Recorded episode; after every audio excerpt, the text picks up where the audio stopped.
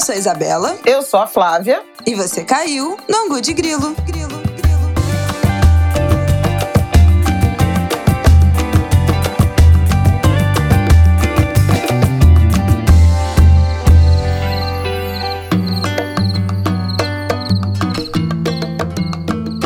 Angulers! Boa terça-feira para vocês. Mais um episódio do Angu de Grilo no ar, episódio 162, nesse 22 de novembro. Hoje não estamos sozinhas, né, Flavião? Um episódio especial que estamos gravando para vocês aqui. E aí? E aí, Flavião? Não, é, é, gravação de milhões, né? Não, de trilhões. segura, de trilhões.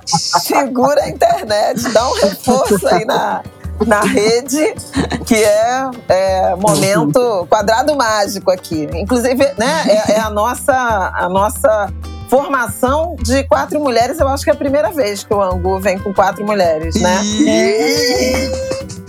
Maravilha. Arrasamos. Bom, Vamos trazer então nossas convidadas estão aqui atrás da cortina. Vamos tirá-las de trás da cortina para começar esse papo do ângulo de grilo. O Flávio vai apresentar elas pra gente, depois eu volto falando do que, que a gente vai tratar aqui nesse papo de hoje. Bom, essa nossa edição especialíssima de Semana da Consciência Negra e nós convidamos para essa celebração, sempre crítica, né? Celebração crítica. por conta da, da, da, nossa conjuntura, duas convidadas assim para lá de especiais, duas mulheres negras, ativistas, com um protagonismo, com uma legitimidade impressionante no movimento de mulheres, na sociedade civil, que estão celebrando 30 anos de uma das mais importantes organizações eh, do movimento de mulheres do Brasil, a Crioula. Crioula, uma organização cofundada por Jurema Werneck e Lúcia Xavier. São elas as nossas convidadas. Jurema Werneck é médica, tem doutorado em comunicação. Não é isso, Jurema? Comunicação e comunicação cultura. Comunicação e cultura.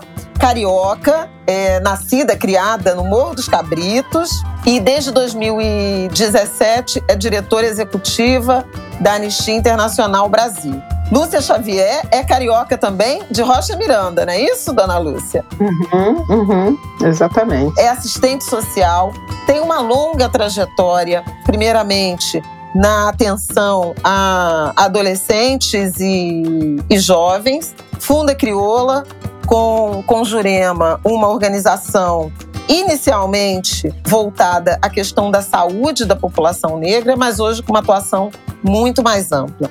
Lúcia também é uma mulher de axé, ligada ao terreiro Ilê Axé Omiojoarô, fundado por Mãe Beata de Iemanjá, nos anos 80. E hoje, a partir da passagem de, de Mãe Beata, tem como babalorixá o babá Adailton Moreira Costa, filho biológico de Mãe Beata. Lúcia, Jurema, muito bem-vindas. Eu vou eh, deixar a Jurema dar primeiro é, cumprimentar nossos angulers e nossas angulers, depois a Lúcia e aí a gente envereda aí para nossa para nossa conversa, vai temperando esse angu. Bem-vinda, Jurema. Oi, Flávia, oi, Bela. Oi, Lúcia e oi, Angulers. Eu acho que é um privilégio estar aqui nessa celebração crítica de 20 de novembro. celebração crítica é a minha cara. então acho que eu estou no lugar certo, na hora certa e super bem acompanhada. Estou muito contente de estar aqui. Lúcia. Oi, Flávio, oi, Isabela, oi, Jurema, oi, Angules. É um prazer enorme. Também concordo, celebração crítica é a nossa cara é, é, também a nossa cara, não só porque ela é crítica, né? É porque também somos do, do mundo da celebração. Carnavalescas, macumbeiras, né? Tudo que tem direito. Eu nem mencionei o carnaval, mas é verdade. Temos também em comum o carnaval, alguns desfiles já e, e pelo menos Sim. um campeonato, né? É a é. Exato. É a afropatota do carnaval, que os orgulhos já estão é. sabendo. Patota da Flávia, a gente já sai armada. Nossa já. chefe de ala, nossa chefe de ala. Onde ela for, é. a gente vai. É. Bom, É isso, Angúria. Vocês estão entendendo, né? Qual vai ser a vibe do nosso papo de hoje? A ideia é que a gente tá comemorando esse 20 de novembro. Elas já vieram, né, com, com a comemoração crítica, então vocês já entendem qual vai ser o tom dessa conversa aqui de hoje. A gente tá no meio desse governo de transição, né? Nessa transição entre esses quatro anos tenebrosos que nós vivemos e os próximos quatro anos que vamos debater aqui hoje também. É, qual é a expectativa? O que, que a gente espera desses anos que virão? Então, acho que o nosso papo hoje é meio isso. A gente está gravando esse episódio no dia 11 de novembro. Estou falando isso para contextualizar o que a gente já tem de informação até agora sobre a equipe de transição, sobre o que, que a gente vai algumas coisas que a gente vai tratar aqui. A gente está gravando uns 10 dias antes de vocês ouvirem. Então, é bom contextualizar se já tiver algo mais avançado aí nesse momento. Então, a ideia é que a gente falar um pouco dos últimos quatro anos, um pouco desse nosso passado recente, do que foi a pandemia e seus impactos, falar do que a gente está vivendo agora, essa transição entre esses dois governos e o que esperar um pouco do que, do que vem por aí, qual vai ser essa parte crítica e de cobrança.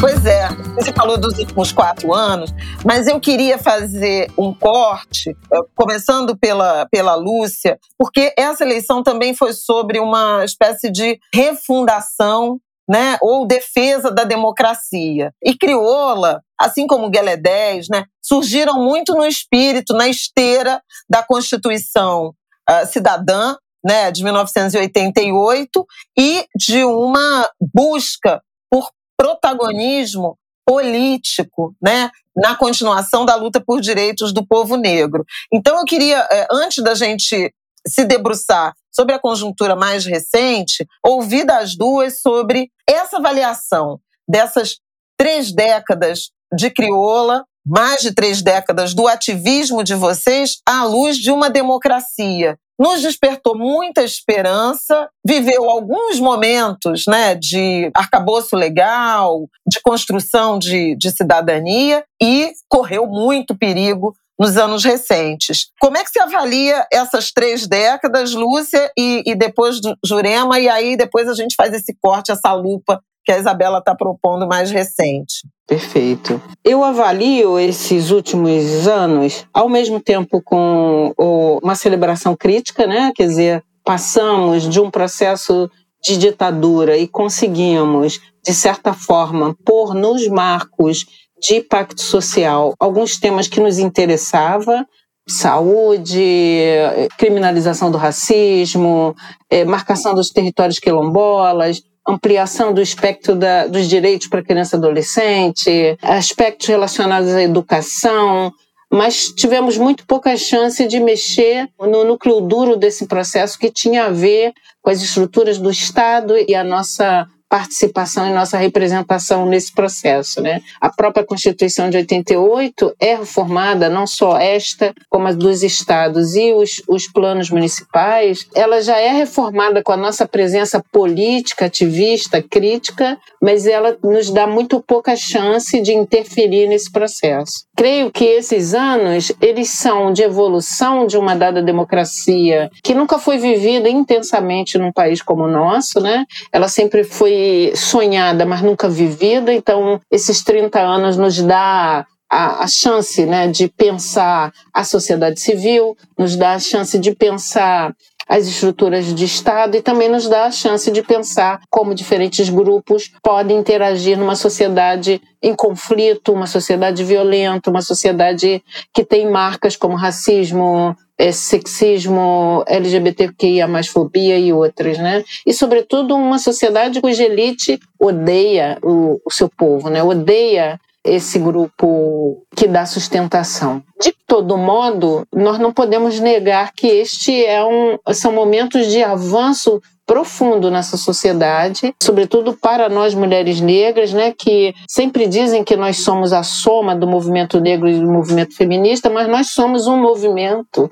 que vimos atuando no campo político, nos posicionando como sujeito político, não como herdeiras, mas como um grupo que constrói junto essas bases. É certo também que o fato de termos ajudado a construir esse processo não significou que tivéssemos a condição de aproveitar de tudo que foi construído por nós. Né? Então, imagino que exatamente no, nos momentos principais das crises atuais, né, desde 2014, seremos nós as primeiras a levarmos com o chicote no lombo, né? São as domésticas, são as mulheres negras que vão perder, que vão enfrentar as ondas e as crises políticas, financeiras, eh, sanitárias e tudo mais que a gente vê por aí, né? Mas garanto que essa foi uma fase desse sujeito político que se apresentou no cenário sem medo de ser feliz, né, de construir um novo arcabouço político, um novo padrão de civilidade para o Brasil, que é o que a gente tem tentado também, vai tentar em 2015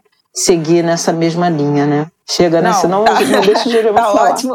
Vamos, vamos ouvir a, a Jurema e Jurema, não sei se você quer dar um panorama a partir da ideia do Estado dos Direitos Humanos, né?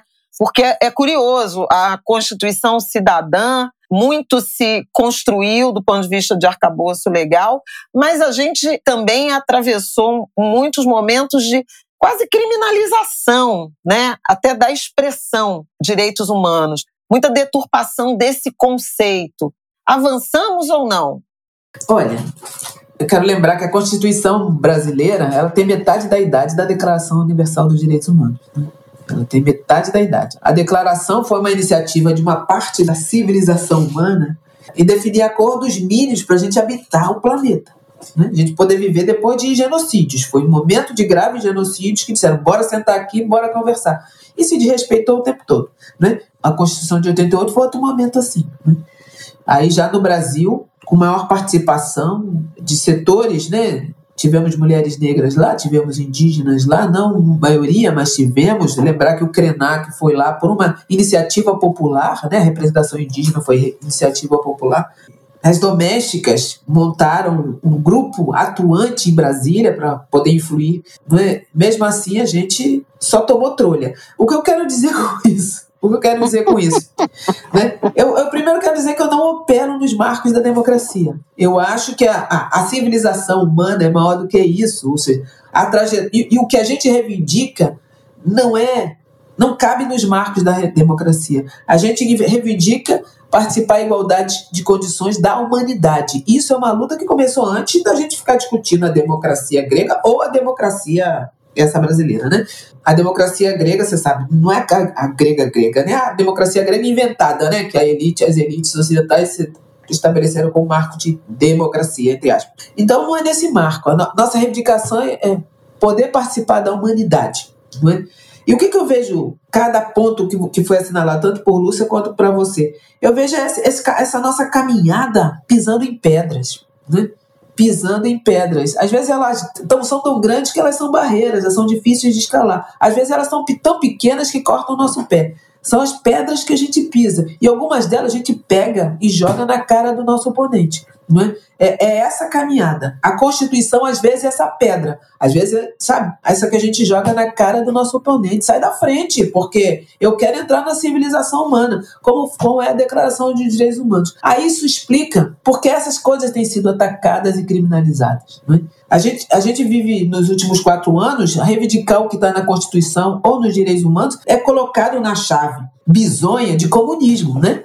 Assim, entende? É, é essa, essa tentativa de continuar reafirmando que a gente não cabe na humanidade, né? que não há lugar para nós na humanidade. E a gente continua enfrentando essa pedra, pisando nessa pedra, escalando essa pedra e tacando a pedra quando é necessário. E a gente vai continuar assim, porque essa disputa tem hora que a gente avança, tem hora que a gente retrocede, tem hora que a gente ganha a gente perde. Essa, essa disputa não cessa, não cessará no período da minha vida, não é? Porque o tempo histórico da minha existência é curtinho, né? As mulheres negras começaram muito antes de mim e, e, e, tudo indica que vai levar mais tempo para a gente ter essa experiência, que alguns chamam de democrática, eu só chamo de humanidade, de humanidade. É? Vai levar um tempo. As criminalizações, as desconsiderações, os desrespeitos, os ataques, eles vão aparecer em vários momentos, porque o que a gente está reivindicando não é pouco. O que, que você é, apontaria como a maior vitória e a maior frustração desse intervalo de tempo aí, dessas três décadas? E depois quero ouvir a Lúcia. Bom, eu acho que a, a, a maior vitória é, por exemplo, afirmar e colocar na realidade um nada sobre nós sem nós, não é? Colocar na realidade. Isso é a maior vitória, mas também é a maior derrota. Está nesse exato momento em que a gente está dizendo isso de novo, não é? Como eu estou dizendo, não existe uma estabilidade entre maior vitória e maior derrota. Ela vem e ela é confrontada ao mesmo tempo, porque o racismo é um sistema gigantesco, né? Então ela vem e a gente é confrontado ao mesmo tempo. É uma grande vitória, é uma grande derrota. Porque a, a grande vitória é a grande derrota. A grande derrota é a gente morre aos borbotões. Eu não estou falando da pandemia. A gente ainda não consegue participar da humanidade, a gente não consegue participar da vida, sabe? Da vida boa, da vida plena, né? Daquela vida Revolução Francesa, égalité, liberté, fraternité, a gente não participa disso, né? Lúcia tá rindo, mas a gente não participa, sabe? Isso é uma grande derrota. Mas veja, mas ela carrega uma grande vitória, dizendo que a gente não participa, mas veja, o seu neto, sabe? O seu neto tem uma chance que não se compara ao que nós vivemos, não é? A gente, a gente, a gente se movimenta para largar a chance. A gente ter visto, olha, vou falar uma coisa que é pessoal de vocês ou nossa aqui. Ter visto essa menina dois minutos atrás tocando pandeiro aqui, numa plenitude, numa alegria, sabe? Isso é uma grande vitória. Isso é uma grande vitória. Qual é o lugar do menino negro nessa humanidade? Ele, ele entra e diz: é meu lugar, sabe? Ele é herdeiro dessa, dessa possibilidade, entendeu? Essa, essas são as grandes vitórias, não é?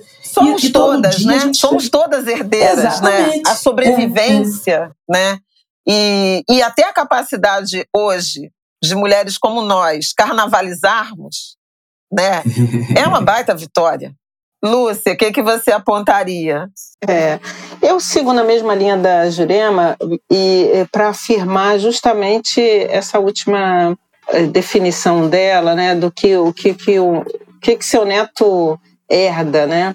Então, nós estamos diante de três gerações e cada uma teve um intervalo de investimento para poder superar os, as, as adversidades. Né? Então, eu tenho 63 anos. Quando eu, quando eu entrei na universidade, eu tinha 21. Isso quer dizer que a, a, a, aquilo que conseguíamos produzir em, coletivamente, individualmente, para adiantar um pouco mais a vida da próxima geração, você da, da Isabela, Isabela de, de, de Martin, já é um resultado de um esforço, claro, é nada é, sobre nós sem nós, mas muito do nós investindo nesse processo, né?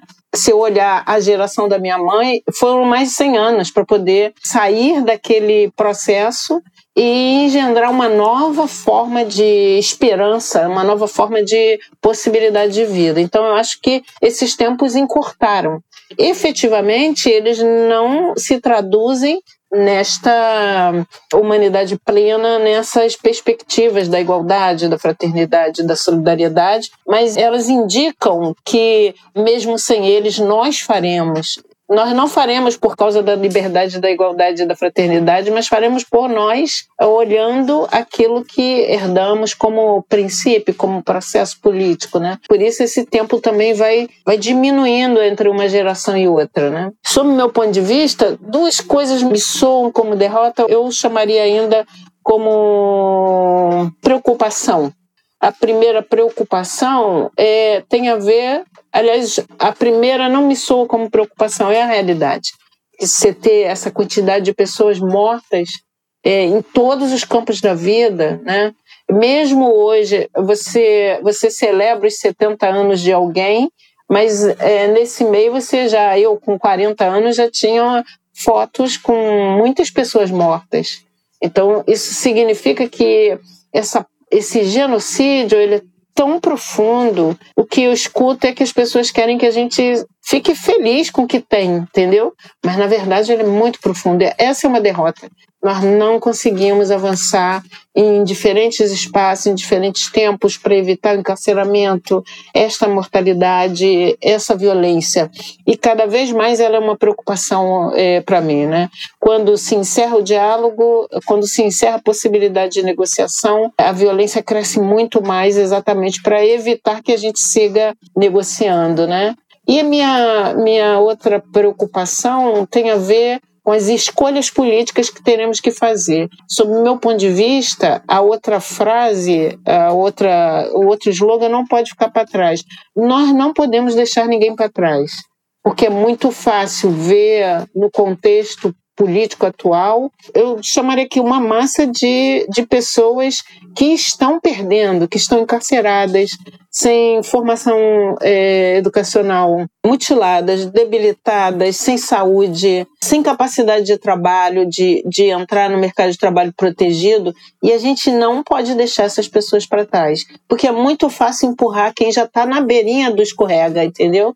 Mas fazer a pessoa subir a escada para poder escorregar está mais, muito mais difícil, né? Você tem jovens hoje com 21 anos que não estão com mais capacidade para entrar no mercado de trabalho, mesmo quando alcançam um nível de escolaridade mínima, né? Então é, é bastante preocupante esse, esse contexto e eu acho que ele é resultado dessa, dessa contraposição a qualquer ponte, a qualquer pacto que nos faça tão humanas quanto a gente é, deseja, né? Quanto a gente luta. Ai, gente, eu queria ficar só aqui, ó, paradinha ouvindo, ouvindo esta conversa entre vocês.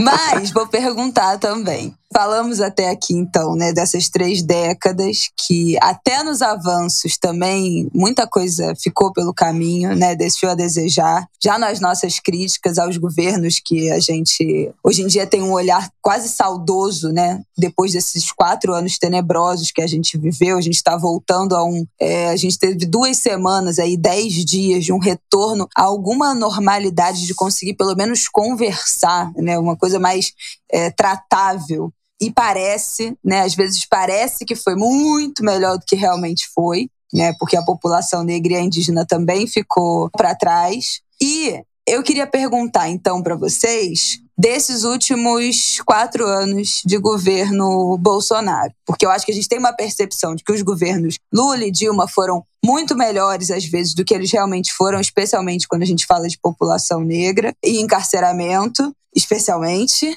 E às vezes eu acho que a gente tem uma percepção, a gente tinha um medo, na verdade, de que não fosse tão ruim assim. É impossível que o governo Bolsonaro vá conseguir fazer tão mal ao país em só quatro anos. Nesse momento, em 2018, eu acho que a gente ainda duvidava que era possível que tanta desgraça acontecesse dentro de, desses quatro anos. Eu já vi, é, eu acho que foi pior até do que a gente percepção, Vou Fala. te interromper só, até por também uma percepção. Também não tinha a perspectiva de, da, da pandemia, elite. né? Que também agravou é, muito. Mas a, a pandemia alcançaria qualquer governo. Eu acho que havia, nesse momento de 2018, uma percepção algo até entre o arrogante e o alienado das elites política e econômica do Brasil em relação a ser possível botar o guiso no gato. Não entenderam que o enfrentamento ali era da ordem da extrema direita Uhum. Né? E não aquela nossa, aquele nosso habitual ambiente de acordos, né? E de manutenção dos privilégios, sobretudo para esses grupos, para esses escolhidos. Então, eu concordo contigo que talvez houvesse uma uma percepção de que não seria tão ruim, mas principalmente dos grupos que historicamente estiveram no poder. Não sei se elas concordam com claro. isso, mas porque uhum. mulheres foram para a rua, mulheres negras Sim. foram para a rua, né? É, Até indígenas já estavam alertando. É, as mulheres, os ativistas, os indígenas, né? O ele não foi enorme ali nas vésperas da, da eleição, mas eu acho que até para esses grupos, eu não sei se era uma, um sentimento verdadeiro ou se era algum fio de esperança, ainda que cega, tipo assim, a gente precisa se segurar em alguma coisa para sobreviver esses quatro anos, de pensar, ah, mas para passar isso tem que ter não sei quantos votos. Não, mas é muito difícil, não é tão simples assim. O presidente não faz nada sozinho. Então a gente, eu acho que ainda tinha alguma algum fio ilusão. de expectativa que fosse dar para alguma ilusão de que fosse dar para segurar. E eu queria ouvir vocês que ficaram nessa linha de frente, né, desses quatro anos, lidando não só com pandemia, mas com todo o resto, se foi realmente assim muito pior do que a gente imaginou. Passado, passados esses quatro anos que não passaram né? Que a gente ainda vai reverberar isso agora com as novas com os senadores, ex-ministros que foram eleitos, a maior bancada do Congresso. Ainda vem muita coisa por aí, mas se, se, se vocês já achavam que ia ser tão ruim, se superou a expectativa. Bom, eu, eu acho que, que havia uma expectativa. É para dizer que no governo Bolsonaro a gente experimentou, nesse padrão do, da Constituição para cá, uma, um processo nunca antes vivido, onde a regra é não ter regra. Ou seja, não tem acordo, não tem lei, né? Assim, sabe? Faroeste de, de filme uhum. de cowboy, né? Não tem lei. A lei é do, do mais forte, né? E o mais claro. forte nessa, nessa lógica miliciana, né? O, o mais forte aglutinado pelas armas, pela pilhagem, a, a lógica bandeirante, né? Que produz invasões e genocídios. É isso, né? A gente uhum. pensou que os bandeirantes tinham ficado só nos monumentos lá em São Paulo sabe? Não foi uma ilusão. Isso era um novo. Né? Uhum. Era um impensável. É, eu uso muito essa ideia do neo-bandeirante, né? é, pois é, e é, não é? É a mesma lógica da pilhagem, né? Da, pela força das armas, invade, destroça, mata, pilha e luta. Extrai os né? recursos naturais, né? A é, relação é com a natureza é, também, né? Sim. E a natureza que somos nós, quer dizer, é, é, isso, isso era impensável, né? Isso era impensável, de fato. Não havia na experiência dessa geração esse balizador, né? É claro que Trump, Orbán, Modi na Índia, o, o Erdogan, né? Eles também quebraram regras, né? Mas da mesma forma como lá nesses países, aqui também a gente imaginava que alguma coisa ia funcionar. Alguma gente, instituição alguma... ia funcionar. alguma coisa, não algum mesmo se não for uma instituição, porque a gente, nós mulheres negras, achamos, eu acho, né, que as, as instituições funcionam para quem pilha. Né? Claro. Seja os, os neobandeirantes, seja isso que vocês estão chamando de elite, que é esses brancos rique, super ricos, entendeu? Que não tem, não estão nem aí. Se não fosse a pandemia trazendo algum grau de vulnerabilidade para eles, eles teriam vivido confortável com o Bolsonaro, porque eles lucraram. Flávia possa me corrigir que ela entende melhor de economia do que eu, quer dizer, eu não entendo nada. Mas não me pareceu que aqueles ricos ficaram pobres, né? Muito pelo contrário. Então Bolsonaro não era problema para eles, porque eles não vivem nessa, é. eles vivem num mundo que essas regras não importam, né? Eles, eles, eles vivem, né? É como Elon Musk, né? Ele faz o que quer, ele faz é. o que quer, na hora que quer. É, essa gente vive assim. Se não fosse o vírus que chegou na casa deles, matou a, a, a empregada doméstica, né? A parente de vocês aqui no Rio de Janeiro, né? matou assim. Mas se não fosse isso, ter um oferecido um grau de vulnerabilidade não teria nenhum problema para eles. Para nós, a gente sabia que instituição não existia. Tem 50 mil homicídios por ano. Que instituição que funciona aqui? Terceira maior população carcerária. Que instituição funciona aqui? E o menino está preso por poucas gramas de maconha. Que instituição que funciona aqui? Os, esses que chamam de neném, ou que o pessoal, os coleguinhas lá da Flávia na Globo estavam chamando a baixa renda, porque isso virou uma categoria lá na Globo News, né? A baixa renda. Esses daí, eles existem e são milhões. Que instituição que funciona? Não funciona. A gente não tem, não tinha ilusão em relação a.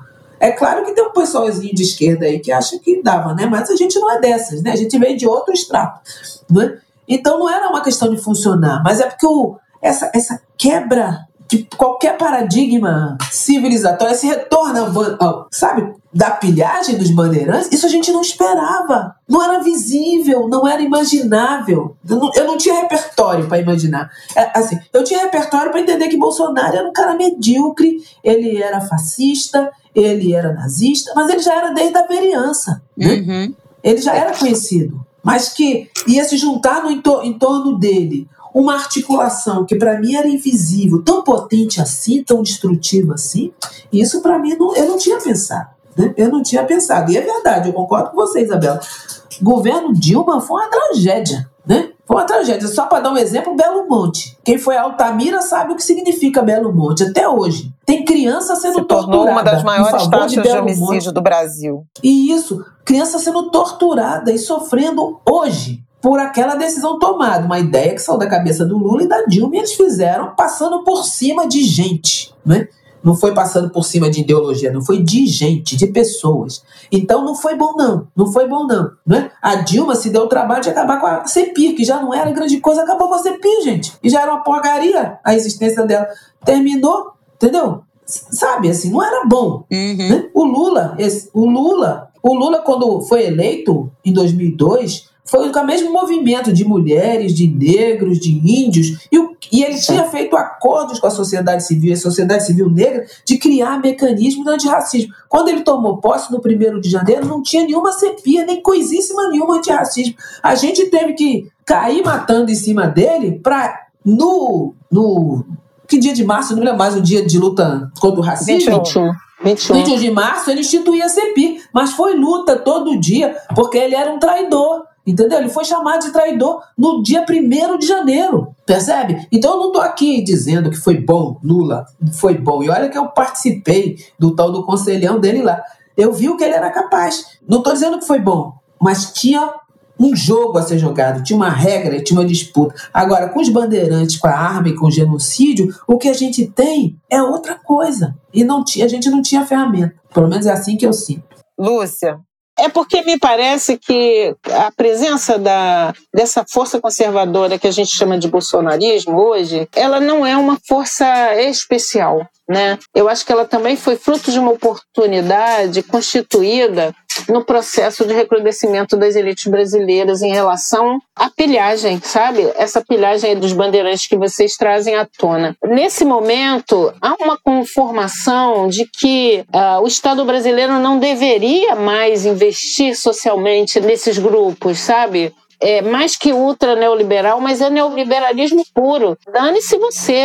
O único direito a ser garantido é o de ir e vir. Ir, ir de casa para o cemitério, cemitério para o céu, entendeu? Não havia aí um, um projeto para incorporação política desses grupos como estava proposto em 2003. Porque quando o PT assume o governo em 2003, o projeto era velho, mas existia um projeto. A, essa ampliação da acesso às massas ao consumo já era pontuado desde 89, né? Mas o que que você vê? Você vê uma perspectiva que é de desenhar para as classes trabalhadoras a ideia de acesso ao alimento, né? A Jurema eu faço coautoria com ela num texto onde ela, ela define o que, que os governos petistas fizeram, quais os dois grupos mais investidos na sociedade brasileira, as mulheres negras com Bolsa Família e os jovens empresários com recursos para criarem novos nichos de mercado e de ampliarem as suas empresas. Eles ganharam bilhões em relação a isso e nós ficamos lá com as bolsas famílias com aquele preço irrisório de que não dá para sustentar ninguém, né? Mas o que, que eu estou querendo dizer é que quando chega 2014, nós temos duas coisas que não podemos deixar de levar em consideração. Primeiro, a quebra do marco do Plano Nacional de Direitos Humanos.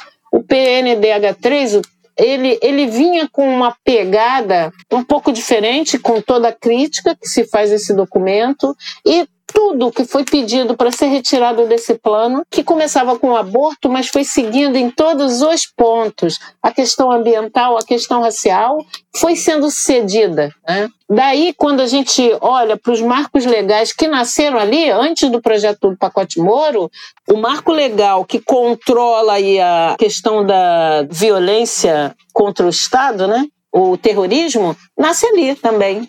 Nasce ali e que vai estruturar todo o no restante. escopo das manifestações contra a Copa, né? Exato. É verdade. Desde 2013, da, em relação ao- à movimentação da sociedade contra os megaprojetos, contra os processos políticos contrários à sociedade, né? Já aí, as únicas que deram as caras foram as mulheres negras. Saíram em março de 2015 e disseram: ó, essa brincadeira aí não é não é a que a gente quer fazer. Nós somos prejudicadas, nós não temos acesso a direitos, nós não temos as condições e a gente não quer só isso, a gente quer também que mude esse padrão aí de civilidade. Acho que fomos as únicas vislumbrar uma saída, né?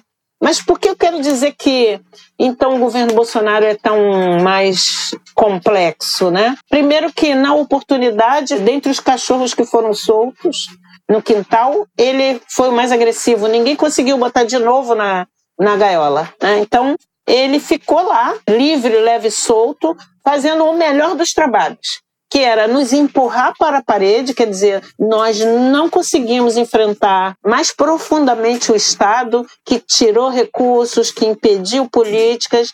Nós fizemos um esforço sobre-humano, mas uhum. foi difícil. Nós estávamos blindadas com essa violência. Porque essa não é uma violência qualquer, é uma violência entre nós, né, de uma sociedade que exige que determinado grupo se afaste é, da, do convívio, da relação, você bate no cara que vai entregar pizza, sabe? Parece no tempo do apartheid. E ele faz imediatamente o trabalho fundamental, que era mudar os processos estruturais do Estado. Porque no dia 1 de janeiro, ele lança um pacote de mudanças do Estado, que reforça tudo que já vinha acontecendo desde o governo Temer, né? Pelo qual o Lula também responde até hoje, né? Ele vem, consolida o que o governo Temer faz e amplia a capacidade de retirar do, do Estado os recursos produzidos pela sociedade contra a sociedade. Então, ele teve essa facilidade porque já era assim que o que o processo vinha acontecendo. Do Collor, Fernando Henrique, o próprio Itamar, a própria Dilma, o próprio Lula né? Isso não quer dizer que a gente não reconheça a capacidade que este projeto político teve em transformar algumas coisas nesse país. Mas é necessário ter a crítica profunda porque não deixou uma base é, política suficiente para que a sociedade pudesse reagir. Ao contrário, amarrou a sociedade, né? impediu que a sociedade pudesse responder por si os seus interesses, as suas, as suas dimensões. Né? Vem que pese que eu acho que nesse período, quando você fez uma pergunta anterior, né, do que era bom, que era ruim, eu fiquei pensando, uma das piores situações que vivemos foi não poder se contrapor a um projeto que a gente mesmo construiu, sabe? Você reconhecer a ah, minha filha é legal, mas ela roubou sabe? Uma coisa assim. O que, que eu estou chamando aqui a atenção? É que diferentes processos eh, dos movimentos e de grupos já viam que os marcos de um, um projeto libertário, de um projeto de fortalecimento da sociedade, de participação da sociedade, estava sendo perdido. Já viam que vinha, que vinha ruindo, né? Já vi, já, já ia mais isso, mas eh, nós não paramos esse processo, sabe? Acho que a gente não botou o dedo na ferida suficiente. Eu não falo isso contra as mulheres negras, não, porque elas foram as únicas que fizeram isso. Mas todos os acordos, todas as possibilidades de um dia ele vai acertar, um dia esse governo vai ficar bom, né? Ajudou muito nessa interação do governo Bolsonaro, que, diga-se de passagem, é a representação do que essa elite deseja para esse país, né? Vou propor um corte aqui, que isso que você está falando é muito importante à luz do processo eleitoral de 2022, de novos acordos, de, de um novo posicionamento que eu vejo emergir, inclusive na sociedade Sim. civil organizada. A gente está aqui há duas semanas né, do, do, do, resultado da eleição e a gente já vê uma postura mais, digamos assim, um tensionamento maior. Não está só o mercado ali fazendo a sua queda de braço. Tem outras quedas de braço em andamento, em que pese o fato de que nem todas estão visíveis, né, escancaradas uhum. do ponto de vista midiático. Mas eu quero botar essa discussão numa gaveta para daqui a pouco, porque eu queria trazer um pouco de celebração para o nosso Pra Até pra agora nosso só angu. a crítica. Não. Ufa, a celebração ufa. ainda não chegou, tá? Valeu, vai chegar. Valeu, não, é porque. É...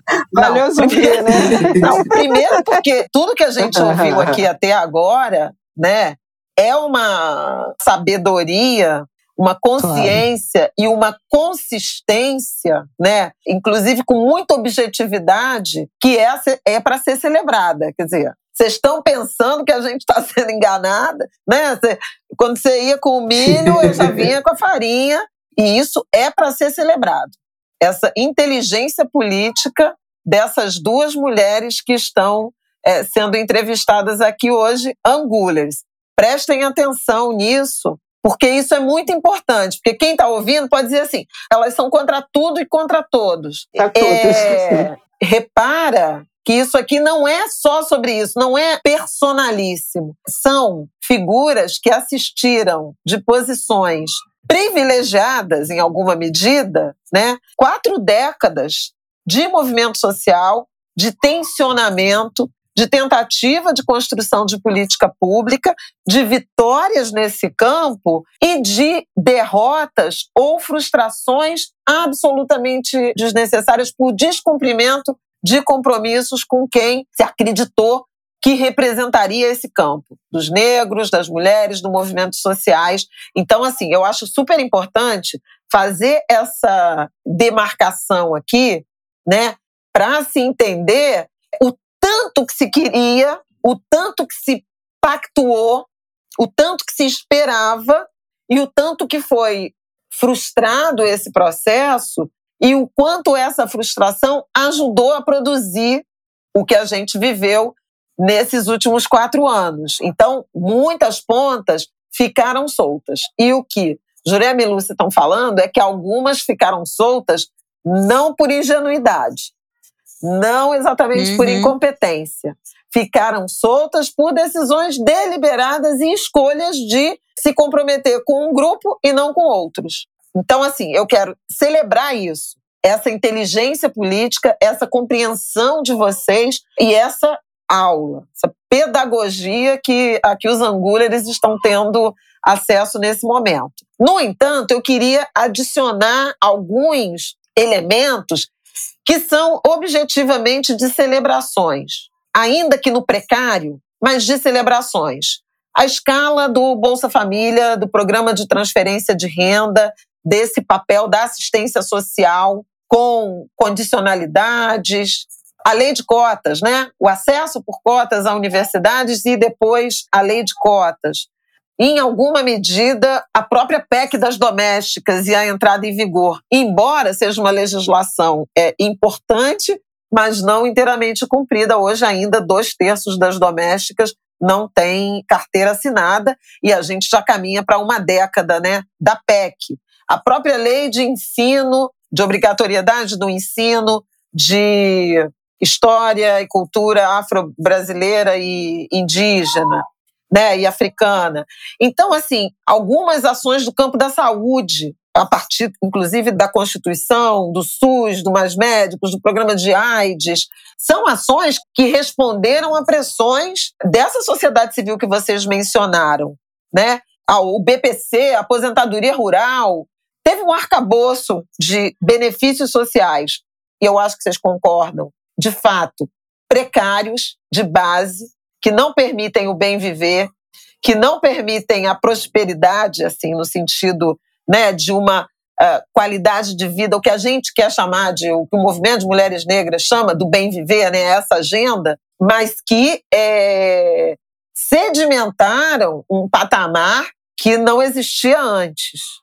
Eu queria saber se vocês reconhecem esses avanços né? É, eu a queria gente fazer um parêntese isso? antes. Vai, Isabel. Não, eu queria fazer um parêntese geracional. Na verdade, antes, ouvindo vocês, eu acho que a minha geração tem um problema, porque a gente. Eu tô com 26 anos agora né? Em 2002 eu tinha seis anos. E a gente cresceu é, e tem a memória de ter crescido num país muito diferente do que nos é, recebeu na vida adulta. Fiz 18 anos em 2014. Então, no momento em que eu entrei na universidade, que foi quando essa politização se abriu né, completamente, que eu fui apresentada uh, de fato a todos esses movimentos, foi ladeira abaixo. Então eu acho que a gente tem, a minha geração tem uma, uma memória de um país que é muito mais romântico do que ele de fato foi. Que eu acho que é baseado muito nas nossas vivências pessoais, né? Os colegas que eu tive,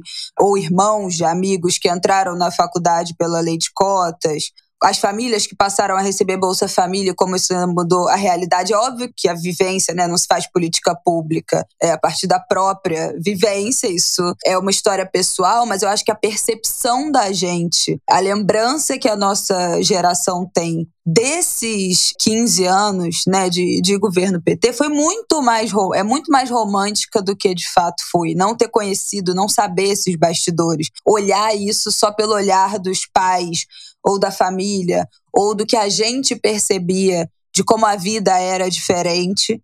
E agora, na vida adulta, como foi tudo foi ruindo, né? Tipo assim, é, virou até meme, né? Na minha vez de ser adulta, o leite custa sete reais. É, é mais ou menos isso. Então, assim, como tudo foi ruindo, a gente tem uma nostalgia de uma coisa que a gente não viveu. Não viveu. Eu, eu sinto isso. Essa é uma autocrítica que eu tô fazendo aqui. Porque eu Mas tenho eu essa sensação. é, é uma coisa assim, pô, é, me parece, né? É uma lembrança que eu não tenho de que o país era muito melhor. E eu acho que era melhor, mas com um tom de uma romantização que eu acho que é um dos fatores que perpetua, né? E que a gente já falou aqui no Ângulo de Grilo várias vezes, que é inacreditável, né, que o Lula seja a nossa única opção aos 77 anos. Então, é, talvez esse, esse romantismo né, pouco crítico, essa, essa, essa transformação que de fato ocorreu, eu acho que cega um pouco, eu acho que impossibilita, além né, do racismo, tudo que vocês falaram, de, de outros quadros. Eu me vejo nesse lugar e eu tento me segurar, assim. E eu acho, eu queria fazer esse, esse parêntese, porque eu acho que vários ouvintes agora podem estar até com raiva, do tipo, ah, mas, mas tinha isso, mas tinha aquilo mas era muito melhor. Porque isso toca, né? é quase pessoal, né?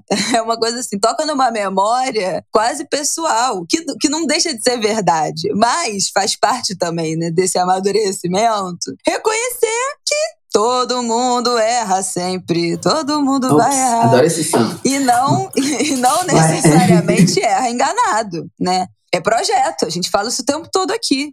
Quais são os projetos que são acolhidos e quais são os projetos que são continuam sendo negados? Bom, eu acho que o seu parêntese foi fundamental, né? É, para colocar uma outra, um outro ângulo, uma outra perspectiva aqui, ainda que eu discorde da sua interpretação. Veja, foi bom mesmo, entendeu? Assim, é, é, foi bom mesmo, não foi ruim não. A sua entrada na idade adulta encontrou uma coisa muito ruim mesmo. É claro que com, na idade adulta você não precisa tomar leite. Esse é o lado bom. Né? Porque mamífero não tem que tomar leite na idade adulta. Ah, então tem que comprar. Eu, tomo. Não, eu sei, eu sei. Mas eu tô, essa é só uma piada. Só Mas tem que comprar, mamífero. Não, não tinha não. Não tinha não. A JBS, a, a JBS não precisava da gente para né, consumir leite. Mamífero não deve tomar leite depois da, depois da, do, do, de, depois que cresce. Mas isso é só uma piada. Mas o que, eu, o que eu queria dizer é que, é que na, no fundo, no fundo, a gente está falando de, ângulo, de comparando coisas que não, não, não são comparáveis. É, uma coisa é a vivência mesmo de que era melhor. E era. Né? É, Para a gente que é mais velha, né? A gente. Eu, eu, Muito melhor. É, não, é. Para mim foi. Para a gente foi uma. uma a, a nossa gangorra foi diferente, né? Porque, vê, eu e Lúcia, a gente veio da experiência da fome. É, Flávia não veio de uma experiência muito melhor do que isso, né? É da fome que a gente veio, é da favela. Lúcia veio do cortiço, eu venho da favela, entendeu? Então a gente viveu uma, uma, a gente teve a gente teve mais tempo de surfar numa onda que vocês estão surfando. Essa sua geração está surfando, uhum. com ou sem Bolsonaro. É a universidade, é o acesso a ferramentas que a gente não tinha, é a longevidade a, no meio do genocídio. Veja, a minha mãe morreu com 14 anos, por várias razões, entre elas a inexistência do SUS. Sabe, quando eu tinha 14 anos, sabe, essa experiência do que se acumulou, que desembocou na sua geração, é uma experiência. Gente, isso é a coisa mais bacana que a, que a luta produziu. É isso mesmo. E essa possibilidade de você ver, mais que droga, Sete reais no litro de leite não pode. Isso é avanço, isso não é retrocesso. Percebe? É, é, é uma droga o litro, o litro de leite custar 7 reais. Mas dizer que não pode é retrocesso. É um retrocesso, mas é a, a força da consciência social, da crítica social, desse posicionamento de que não dá, não dá certo. Ainda que um ou outro ainda tenha, na sua geração, tem mais gente com dinheiro para comprar 7 reais de uhum. leite. Entendeu? Na minha geração, nos meus 26 anos, não tinha possibilidade. Eu já era médica aos 26 anos e meu dinheiro ia tudo para a família. Porque tinha um montão de gente que tinha que comer junto. Entendeu? Na discussão de leite não entrava. A gente acumulou, e não só materialmente, a gente acumulou em consciência política. Eu e Lúcia, a gente conversa muito sobre isso. A sua geração é mais brilhante, tem mais ferramentas, oferece mais possibilidades para a continuação dessa luta. Você está dizendo que tem uma geração de agulhas que deve estar tá com raiva, mas é, eu, eu, eu acho que essa raiva é parte da nossa celebração. Exato. Porque aquilo não era nosso, a gente conquistou e a gente não quer entregar, tem que ficar com raiva e usar essa raiva, essa ira política, entendeu? De dizer não dou, não dou, não deixo, não toma de mim que é meu, sabe? É uma geração tão sabe, pronta, pronta para isso. Sabe, Flávia está falando de celebração, essa é a minha celebração. O que a gente estava dizendo, o que a gente, a perspectiva que a gente estava falando é que a luta política projetou a gente no outro horizonte, projetou a gente. E essa disputa tinha vários atores na arena. Exato. Em muitos momentos nós fomos derrotadas, é isso que a gente está dizendo, mas a luta não acabou. É por isso que ele está aqui. Eu, tô, eu falo nessa intensidade, assim, eu esperneio, sacude o braço. É porque a luta não acabou, tá. sabe? É, essa é a celebração. É sobre isso, quando eu falo que estou pronta para ir para a oposição, é disso que a gente está falando. Porque não, é isso, não é para, isso. não para, não para, não. Deixa eu contar antes da gente ouvir a Lúcia sobre esse mesmo ponto. Se a Jurema já acabou, não sei se eu te interrompi. Não, não, não, não interrompeu, não. Você estava celebrando com Isabela a geração dela, entendeu? Que eu acho que isso é um, é um ganho que é a gente isso. tem. Entendeu? E não é para eles ficarem com raiva da gente. é para entenderem que o que a gente sonhou é isso mesmo. O que essas gerações anteriores projetaram era mais. E Exato. houve derrotas. E essas derrotas frustram. Derrotas por escolhas pactuadas, né? E que foram rompidos, pactos rompidos. Essa ingenuidade que as gerações anteriores não tem nem pode ter. E que a gente precisa. Pois é, eu acho que a minha geração você, ainda A tem. gente precisa emprestar uma certa malícia a vocês. Uhum. Exato. Né? Exatamente. Então é sobre né, é, adicionar malícia.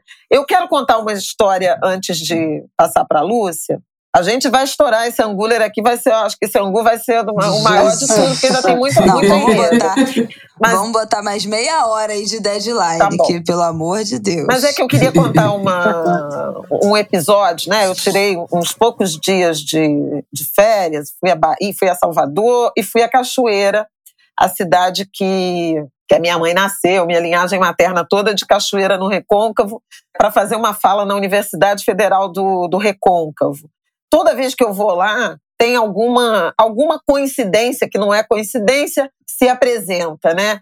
E eu ia fazer uma fala na universidade, que era sobre juventude, acabei falando, fazendo uma, falando de uma experiência muito pessoal desses ciclos, um ciclo de praticamente sete anos da descoberta da nossa ancestralidade balanta, a primeira ida à cachoeira, o encontro com Mãe Beata e a gente é, descobrir nosso parentesco, a primeira ida à cachoeira com a Isabela e o tanto que a gente descobriu sobre é, a, nossa, a nossa família. E agora esse retorno em que eu achava que não tinha surpresa nenhuma, fui por acaso convidada para fazer uma visita à Casa das Mulheres de Axé do Recôncavo Baiano, um memorial que está sendo montado e elas estão uh, recolhendo materiais e tal. E eu comentei sobre o meu avô, que era um ferreiro da cidade, e aí ela falou assim: Eu recebi um instrumento do seu avô. Vamos lá em hum. cima que eu quero te mostrar.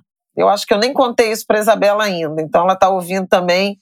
Não, você só me mandou uma foto, ela só jogou uma foto. Assim. Exatamente. Assim. As explicações um, eu não tive. A Lacorô do terreiro de Lobanecum, que é uma ferramenta de Ogum, chama Ogum para guerra. E Chama. aí ela Chama falou, ele. né? você bate no ferro, né? Uma, uma... Não, você invoca, você invoca o batendo os dois ferros. Você invoca ele, chama ele para vir a Era um deles. Era um, do, era um dos ferros que foi, que foi cedido. E eu falei, gente, quando ela me explicou isso, eu falei, não é possível. Eu achei que tinha acabado. Sabe assim? achei que podia relaxar.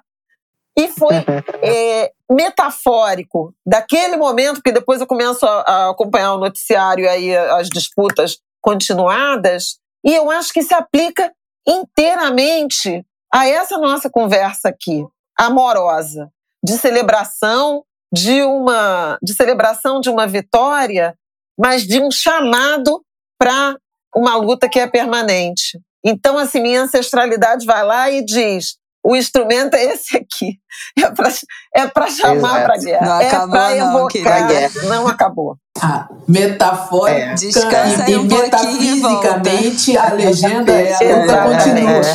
É. Pega e volta, em né? termos, vai não ter fofa, luta, né? total. né? Pega e volta. Voltei lá no terreiro, é. da, no território da ancestralidade para ouvir que volta.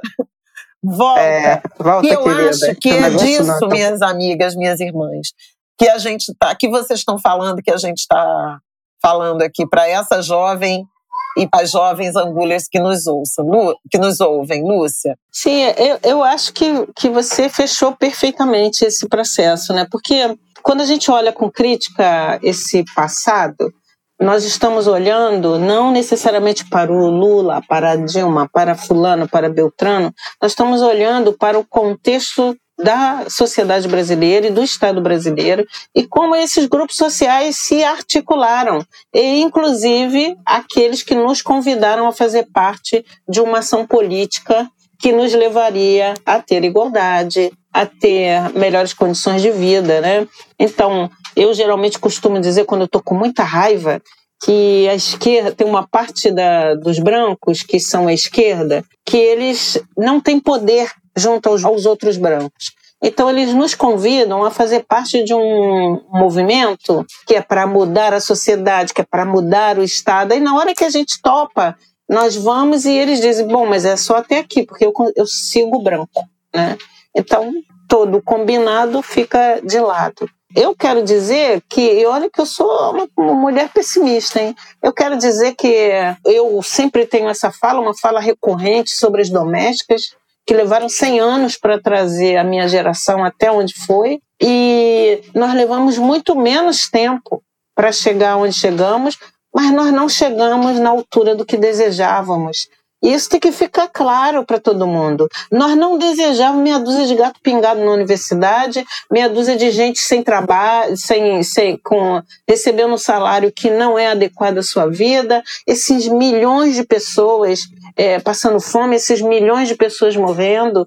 Nós não escolhemos isso. Em que pese que as nossas vidas pessoais mudaram, isso não foi a nossa escolha, nós apostamos muito mais do que isso. Nós não apostamos 10 anos de cotas nas universidades, nós apostamos a presença da população negra nas universidades. Nós somos a maioria. Nós construímos parte desse patrimônio aqui e a gente quer gozar desse patrimônio construído. E acho mais do que isso, né? A nossa ação não foi para botar um pretinho no não sei da onde, um pretinho no posto tal. A nossa ação é para participação desse projeto de nação construção desse Estado, tomada de decisão nos processos da sociedade, né? O dia que branco deixar você tomar, dizer para ele para onde ele vai, está resolvendo a nossa vida, mas até agora isso não ocorre. Então, a nossa crítica é de que as forças políticas, na medida que se movimentam nesse tabuleiro aí, nesse jogo, muitas vezes os acordos são deixados de lado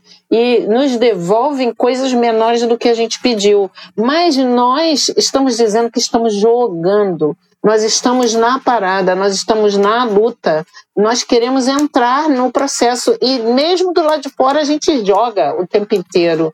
E eu acho que essa que é a questão, sabe? Eu acho que a metáfora a metafísica do Ogum e sua ferramenta tem outra perspectiva, que é eu acho que Ogum é um exemplo disso, né? É, é, não é o conforto não é, não, não, é, não é de estar parado numa determinada Exato. condição material. O conforto é partir para realizar, partir para conquistar, partir para as lutas que são necessárias. A mensagem da, da crítica, eu acho que, e da raiva, né, para falar com usar o termo Exato. que a Isabela trouxe dessa geração, é que o bom não é a realidade. Porque enquanto houver racismo, racismo é um sistema. Não vai ser bom. O bom é, é o engajamento na luta. O bom é isso. Você encontra horizonte maior do que o que você pode enxergar até ali. Você encontra propósito, você encontra comunidades. E comunidades no vertical e no horizontal, não é assim?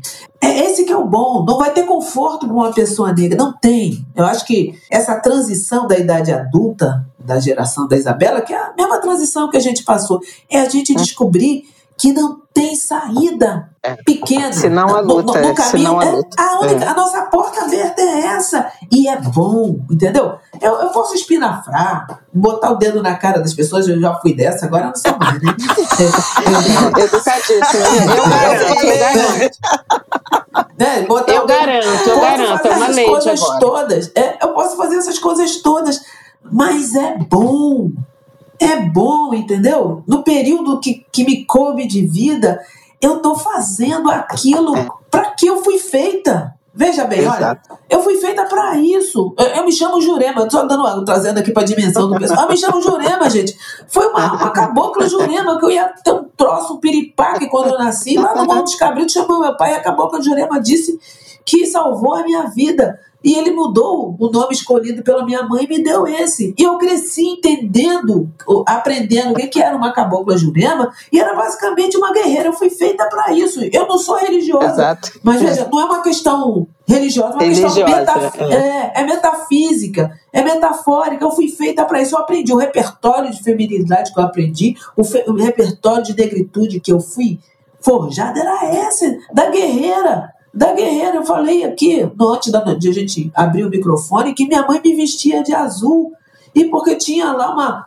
Ela dizia, quando eu perguntava, era ah, por que azul? Eu aprendi a gostar de azul, mas por que azul? Ela dizia que era a cor preferida dela. Meu irmão disse que era por conta de Oxóssi. Eu não sei, mas seja, eu, eu estou dizendo que as heranças foram nos uhum. forjando, entendeu? É eu fui feita para claro. isso. Então, é, de certa forma, o que eu estou dizendo para a juventude anguler, e não tem só juventude, porque eu sou anguler também, tenho essa idade. mas mas a, a juventude anguler é que essa herança é boa. É. Essa herança é boa. Aproveite essa raiva mesmo. A gente quer isso mesmo. Vocês foram feitas para isso, foram feitos para isso. É isso que a gente espera. E não estou dizendo a gente, eu, na minha uhum. idade.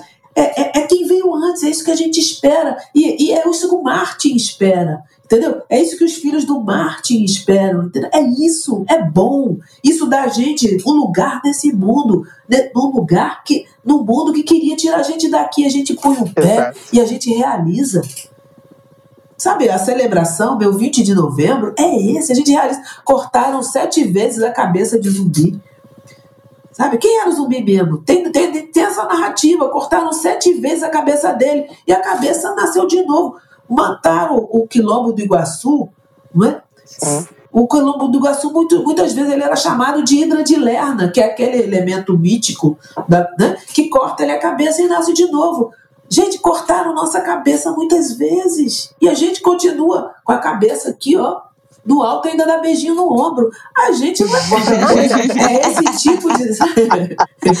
Ai, minha vontade de acabar aqui o programa.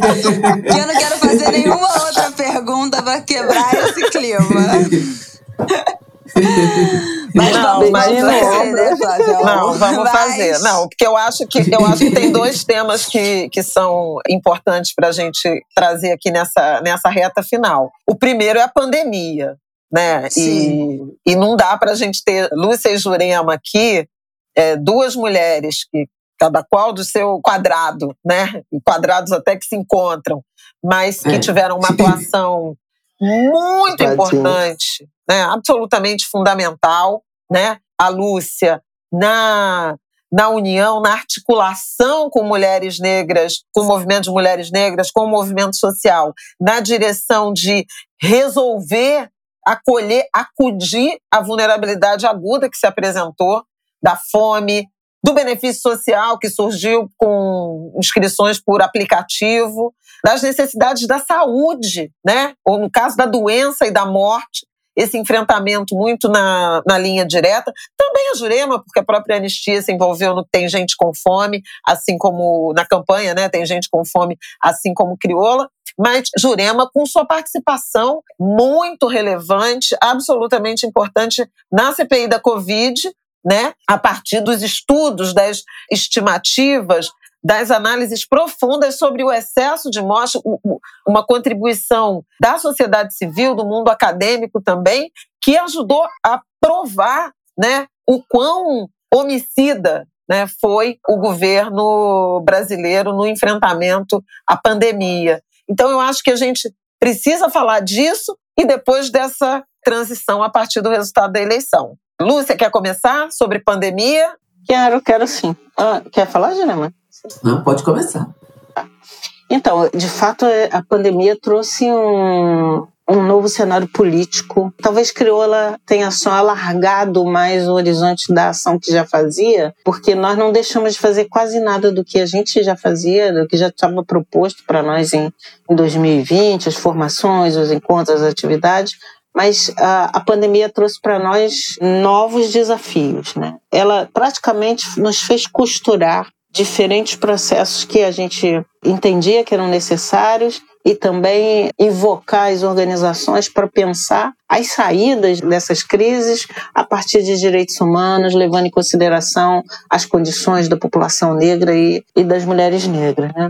Então, ela, eu diria assim, ela gera aprendizado para nós, mas ela gerou basicamente um processo de alerta contínuo entre o que era necessário ser feito e o, que pedia essa, esse momento de crise. Né? Então, nós buscamos dar o suporte a, a, essas lideranças. Né? Nós trabalhamos mais ou menos com 100 pessoas, 46 lideranças no, no, estado inteiro. Depois nós trabalhamos ainda, dessas 46 lideranças, elas se juntaram a jovens, então foram 100 pessoas que trabalharam conosco a partir da conversa com elas, nós formamos elas em relação ao, ao que significava essa a Covid, o que que, o que que elas precisavam estar atentas, construindo em torno das narrativas, dos cuidados que elas precisavam ter lá. Mas a primeira coisa que nós dissemos para elas é que sem direito não ia dar lugar nenhum. Elas iam ter eh, centenas, inúmeras cestas, mas aquelas pessoas continuariam num grau de vulnerabilidade muito maior.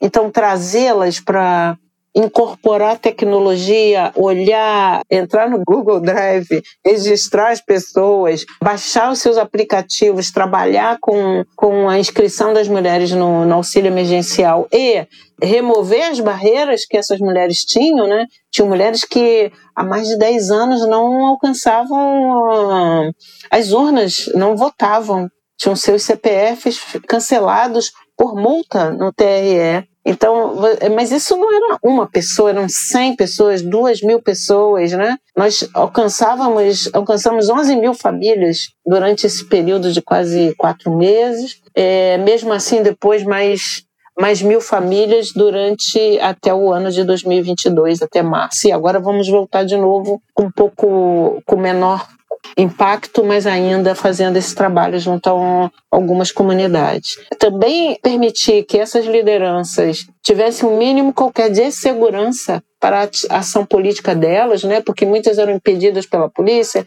impedidas pelo político, impedidas pelos bandidos da região. Tudo isso é, gerou, e sem sair de casa ainda por cima, né? Gerou um, um processo muito forte. Mas talvez o, a contraponto desse processo foi articular para que aprendêssemos uma forma nova de fazer direitos humanos, porque não é possível defender a terra para o sujeito e não entender que ele precisa de saúde, compreender o que significa o sistema único de saúde, a sua capacidade institucional de gerar direitos e, ao mesmo tempo, garantir que teríamos que ter vacina para todo mundo, ninguém podia ficar fora disso, né? aprender sobre isso, quebra patente, não quebra patente, a minha tarefa de ir na pandemia, além de levar um, informações, né, era, na verdade, representar e afirmar que a sociedade organizada estava viva e era quem estava dando resposta. Né?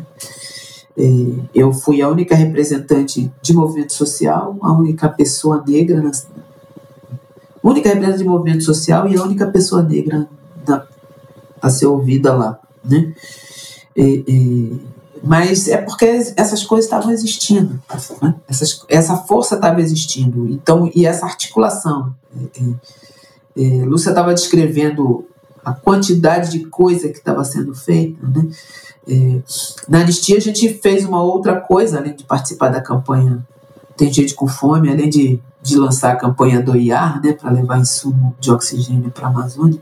A gente fez ainda no início da pandemia, em maio, né, lançou uma campanha que era a agenda, que reunia os grupos que a gente via onde, onde a droga da pandemia ia acabar, né, onde ia produzir estrago. Então reuniu representações negras, de mulheres, de população LGBT, particularmente de trans e travestis, indígenas, favelados, né? Favelados e faveladas, e também de profissionais de saúde. Né? Reuniu todo mundo para fazer uma agenda mínima para apresentar, que se fosse possível apresentar, e nós enviamos para as autoridades dos 27, das 27 unidades da federação, né? apontando o que, era, o que precisava prestar atenção, porque senão o preço seria alto a pagar. E quando Lúcia lembra né, que o autoritarismo estava no federal, no estadual e municipal, o fato deles terem ignorado essa agenda né, e de não ter implementado absolutamente nenhum daqueles itens, e era só, tipo, lembra que travesti existe e que não está trabalhando e que tá, que não tem amparo da família e que vai morrer exposta, eles não lembraram. Né? Eles que fizeram questão, de, não que eles não lembraram, eles fizeram questão de esquecer, mas as travestis escreveram a agenda e disseram o que, que precisava ter, o que precisava ser feito. Né? Se as autoridades não responderam, veja, as travestis, muita gente morreu, mas elas também sobreviveram. Né? Elas continuaram na luta política através da, da, da, da, da ao longo da pandemia. E elas foram o grupo mais um dos grupos mais expressivos a conquistar espaços no parlamento ao longo da pandemia, né? Foram duas eleições da pandemia. E as travestis foi quem foi a gente pode dizer quem andou mais longe né, foi esse grupo. Não estou dizendo que é pela ação da, da anistia, estou dizendo o contrário, estou dizendo que é um grupo que estava organizado e fez, né, e que eu fui a única pessoa a poder representar essa voz, não sendo uma travesti, é, não sendo uma pessoa do Nordeste, não sendo uma, uma, profissional de saúde da linha de frente. Eu fui a única pessoa que estive lá e essa era a minha responsabilidade. Né? Foram cinco horas e meia de depoimento com cinco minutos de intervalo apenas para ir no banheiro, né? Foi uma tortura, né? Mas era, era, era o que tínhamos, né? Eu e o Pedro, na, Pedro Alão, naquele dia, para cumprir essa nossa, essa, essa, não digo que é o um mandato, porque não houve nem eleição, mas essa responsabilidade, né? de dizer que a sociedade civil estava viva, ainda, ainda que estivesse morrendo. Né? Por isso que eu, eu, celebro a raiva citada por, por Isabela. Ela é crucial, ela vai fazer a diferença. Sabe? A gente tem que ser generosa. Eu, eu, eu, não, eu sou péssima de citação, mas eu sei que Audrey Lorde tem um, um, um texto sobre a raiva. Entendeu? Que quem estiver lendo, for ler, vai saber melhor do que eu, porque eu não sei citar, eu tenho déficit de atenção, eu não tenho memória, eu não sei nada, mas eu sei que ela tem, que ela diz isso, que a gente precisa valorizar a nossa raiva, ela precisa ter um lugar, é ela que fez a diferença, é, ela é a raiz da insurgência, entendeu? Ela é o fogo da insurgência. Então tem que ter raiva. A gente perdeu 700 mil pessoas, entendeu? Tem que ter raiva mesmo. E vai perder porque o leite está a 7 reais, sabe? Tem que ter raiva. Tem que ter raiva, gente. Foi ali, não, foi na frente. Foi na frente. Eu só descobri outro dia que foi em frente ao escritório da Anistia que as pessoas disputaram ossos foi. no caminhão. Na glória. Pois é, em frente à Anistia, gente. Como é que é possível, sabe? É, é muita coisa ruim, tem que ter raiva. Só tem raiva quem tem esse coração generoso de enxergar um futuro melhor. Tem que ter raiva, porque o tal do mercado, que é esse clubinho de homens brancos que ganha dinheiro de qualquer jeito, eles não estão raiva. Eles não estão com raiva. Elon Musk não está com raiva, sabe? Eles estão nadando de braçada. Tem que ter raiva. A raiva é muito bem-vinda. É muito bem-vindo. Mas tem que ter, tem que ter diversão também. Balizar, né? Gente, bom final eu vou agora. deixar É, eu vou deixar aqui embaixo esse discurso da Audre Lorde, já achei aqui. Chama Os Usos é. da Raiva, Mulheres Respondendo ao Racismo. Vai estar tá aqui na nossa sinopse do episódio. legal, legal. Vamos deixar também o relatório que Jurema apresentou lá na, na CPI, é um trabalho muito consistente, que vale a pena ser revisitado Assim como o Bahia, grande diagnóstico Bahia, de indicadores que Crioula produziu também nesse período. Todos os links estarão aqui, aqui embaixo no descritivo do nosso episódio. Bom, Vamos para o nosso último bloco. A gente está aqui gravando, né, de novo, lembrando, sexta, 11 de novembro, a gente já tem alguns nomes, mas também eh, sobre a equipe de transição, alguns indicativos de quais serão os ministérios, eventuais ministros, muitas suposições. Já tem nota falando que essas listas que a gente tem até agora não são oficiais, então tem ainda muita suposição sobre esses nomes de transição, mas já tem algumas pessoas confirmadas, pessoas negras, pessoas de movimentos sociais, pessoas da coalizão Negra por Direitos. E aí eu queria, dentro de tudo que a gente falou aqui, nesse viés muito crítico, eu acho que começa um pouco a se desenhar algo de diferente do que vivemos, mas desde já, desde essa semana, já com algumas críticas que já começam a aparecer de um excesso de sudestinos, de ainda falta de mulheres né, em secretarias, dos nomes que já foram cogitados, né, na equipe de economia, equipe de educação, equipe de saúde, ainda só os nomes de homens foram soltados, homens brancos, a maioria. Já começou essa disputa, que tanto já falamos aqui, já tinha começado e já se intensificou aqui nesse momento. E eu queria ouvir de vocês eu não sei se é expectativa a palavra, mas o que se espera, o que, que tem, o que, que ainda tem para se disputar, o que, que,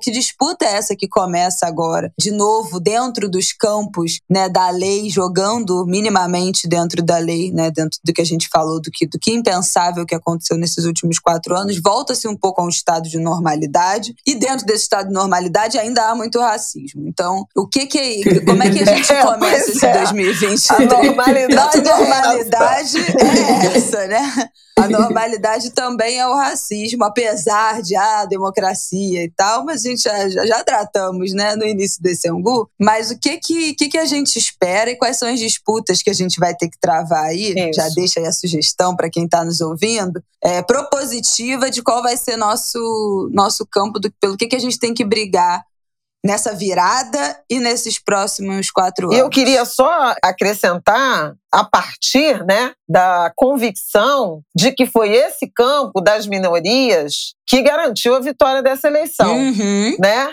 Então, assim. Não é favor, é né? preciso, né? Exata, pelo contrário, está na natureza dos pactos já mencionados aqui e que não podem ser frustrados na primeira curva. E os primeiros movimentos, que pese aí alguns nomes que apareceram de pessoas negras, são de uma coadjuvância, se é que essa palavra existe. Então, e a eleição foi sobre assumir um protagonismo, reconstruir e apresentar um outro projeto, e não mais do mesmo. A Isabela falou da do nome das pessoas, né, de, de, algumas figuras escolhidas, mas acho que a própria estrutura de desenho, né, da formação dos grupos. Eu não sei se a Lúcia uhum. falaria mais das pessoas e a Jurema do desenho, ou se as duas querem misturar, mas é que o próprio rol né, dos grupos de trabalho ele é caretíssimo. Aliás, eu saí das férias para fazer um tweet dizendo isso. Nada mais século XX né, do que esse, esse organograma, essa lista. É, e eu acho que vale a pena. Desculpa, Luciano, eu já comecei. Não, não vá. vá Porque eu acho que, que esse, esse século XX, mas para qual século XX que a gente está voltando, né?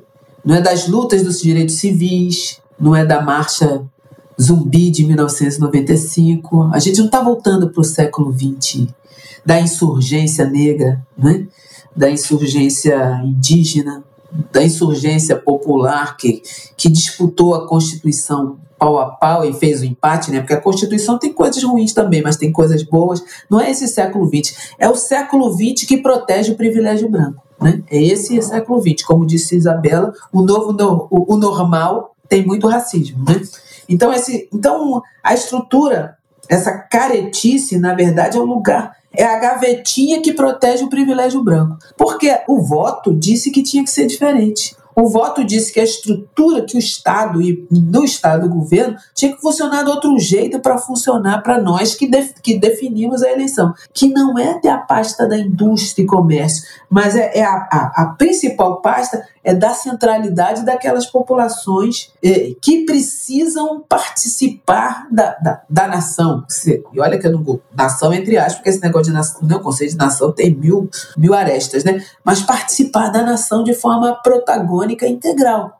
É? Então, fazer indústria e comércio, fazer segurança pública, fazer não sei o quê, é, é, eles botaram ali e a gente vai dizer: ah, não teve nenhum ministro negro de indústria e comércio. Não teve, porque na saúde botaram só ex-ministro, né? Mas não teve, não, né? botou critério só, só ex-ministro. Que lindo! Mas por que, que nunca teve, né? Só teve menino branco Aí, ah, então eu faço a regra, do, a regra do dono da bola, entendeu? Eu que faço a regra do jogo, não é o jogo que a gente jogou junto, não. É a hora que o dono da bola diz a bola é minha e levo para casa e só chamo meus amigos para brincar comigo. É isso que eles estão fazendo. Essa estrutura é careta nesse sentido. É uma estrutura para. É a gavetinha do privilégio branco. Quando o voto, o posicionamento, a eleição e a disputa que a gente travou com essa, para usar o termo não ofensivo, entre aspas, que o Lúcia Xavier colocou, né, da elite da esquerda, a gente, antes da eleição, a gente estava travando com eles. Quando ele chamou ele, né? Chamou eles para vir para a rua, porque a gente estava lá, chamou eles para fazerem as coisas, e eles devolveram dizendo que vocês estão aqui, estão na rua, vocês estão aí propagando um tal de identitarismo, lembra?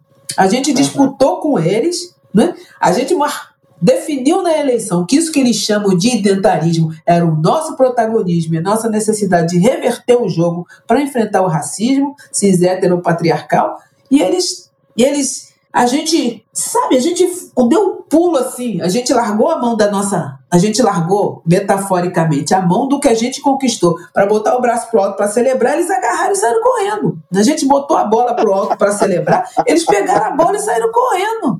E agora a gente tá correndo atrás deles dizendo que a bola é minha, porque foi o que é eles fizeram. Sabe? A gente tava lá com a mão pro alto porque ele tava celebrando. E eles roubaram a bola da gente. Agora a gente tem que tomar de volta, de, não pode deixar não pelo que eu vivi dos passados, né, dessa relação dos grupos de transição, eles são muito, eles são um sintoma, né, de, de como se, se pretende estruturar o processo político, as dinâmicas do Estado e quem você estaria indicando ou possibilitando participar como majoritário nesses espaços. Então, tem ali uma série de composição que, sob meu ponto de vista, são balões de ensaio para ver se vai dar certo, como, como se comporta para levar a dada pasta. Mas, de fato, é, concordo com vocês, é, é uma estrutura velha, não tem nada de novo. Se ela fosse velha para contemplar o, o arco das alianças, não, eu diria, bom, tá ruim, mas o cara tá que, tentando. Mas tem jogo, né? Se organizar, né? Mas do jeito que ela tá apresentada, fica realmente fica visível que a bola foi roubada e que possivelmente está furada, Jurema, não está só roubada. que pode devolver, mas ela vai estar tá furada, né? Porque é exatamente esse momento de desequilíbrio, você inclui negros, inclui é, pessoas LGBT, ao mesmo tempo você põe a velha guarda do Partido dos Trabalhadores, a velha guarda. Aí você bota os caras que tem, que todo mundo tem crítica em relação ao processo, deixar o Alckmin dirigir, sem ninguém do partido dele já é meio, né? Sem ninguém do partido que eu estou dizendo é sem o, as outras caras do partido, né? Porque o, PS, o, o PSB tem muita gente do, do PT, né? É, do antigo partido do que foi quadro do Partido dos Trabalhadores. Então, sob meu ponto de vista, isso pode ser um bom ensaio. É, eu não sei, eu, eu sinto que tem ali um ensaio que pode dar tudo certinho, mas minha preocupação, sim, para ser sincera, minha preocupação é assim, olha, deixa a Flávia que sabe fazer bolo fazer o bolo, mas na hora de confeitar vamos, vamos chamar a Isabela. Então eu acho que eles estão achando que se eu deixar bem constituído e olha que transição não quer dizer, de fato, não quer dizer diretrizes para governo. Não quer dizer isso. A transição deveria ser aquele momento que você analisa a herança, olha os projetos, vê o que é possível, inclusive olhando orçamento, olhando dívida, olhando compromissos que o Estado assumiu, para saber como isso se encaixa ou não no seu novo projeto. Né? Porque 2020, 2023 é projeto Bolsonaro, não é outro como faz ajustes para dívida, o que, que pode se recuperar desde agora, o que, que vai botar no, no, no PPA de 2024. E também a empatia de quem pode levar a pasta, né? Mas a, a sensação que eu tenho é que tá, tá assim, ó, deixei tudo arrumadinho, empregada doméstica, né? Arrumou, passou, lavou, guardou, aí vem o outro escolhe o que, que vai fazer, sabe? Minha sensação é que vai dizer assim, não, nós deixamos tudo arrumadinho é que mais um ministro será o fulano, sabe? Então ainda tem essa essa possibilidade de ocorrer mudanças inesperadas na posse, né? Sabe? Na posse. Mudanças inesperadas, porque assim que a comissão de, de transição, se ela fizer todo o trabalho que ela precisa fazer, acabar, começa assim a disputa dos que têm poder, né? começa o desenho do Congresso para decidir quais seriam os melhores, os melhores posicionamentos. Né? E aí, nesse sentido, é uma coisa que me chamou a atenção, pode ser que eu tenha perdido, é esse debate entre direitos humanos e justiça. Né? Esse é o debate mais complexo. As polícias ficam aonde? A, a segurança fica onde nesse debate? Né? Se fica na justiça, se fica na polícia, se vai virar um ministério. Essa é a coisa que mais me. É, pois é, porque está a justiça e segurança pública outro e direitos grupo, humanos é. como outro grupo. E aí isso. tem muita reflexão sobre isso, né? Porque a, acaba que a justiça ela é, monopoliza e você não tem é, o debate Sim. sobre, por exemplo, as polícias, a política de segurança pública propriamente, e isso dissociado de direitos humanos também é esquisito, né? É, Agora, o Ministério da Segurança Pública não dá, não, né? Esse aí é, é condenável, sabe? Ou entra na justiça ou entra nos direitos humanos, porque se houver um Ministério da, da Segurança Pública, aí, gente, sinceramente, vamos ter que começar a fazer vaquinha para comprar sepultura, sério. É, é, dar força política a um setor dos mais violentos né, do Estado.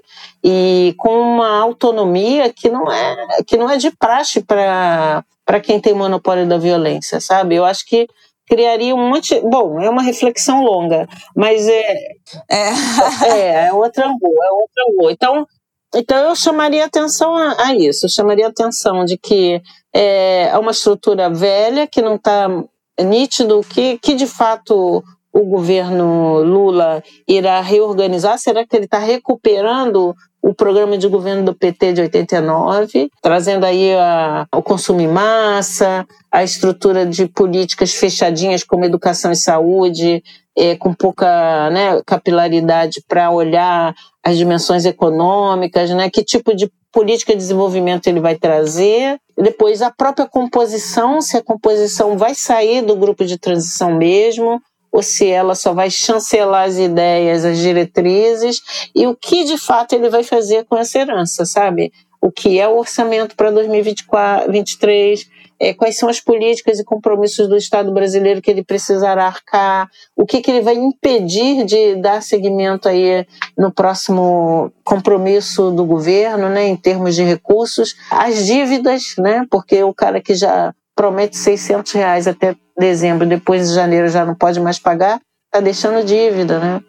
Então, como será todo esse processo? Para você ouvir. É, eu, eu, olha que tá ali. Márcio é. chegou pro nosso Tudo bem, Adam? encerramento.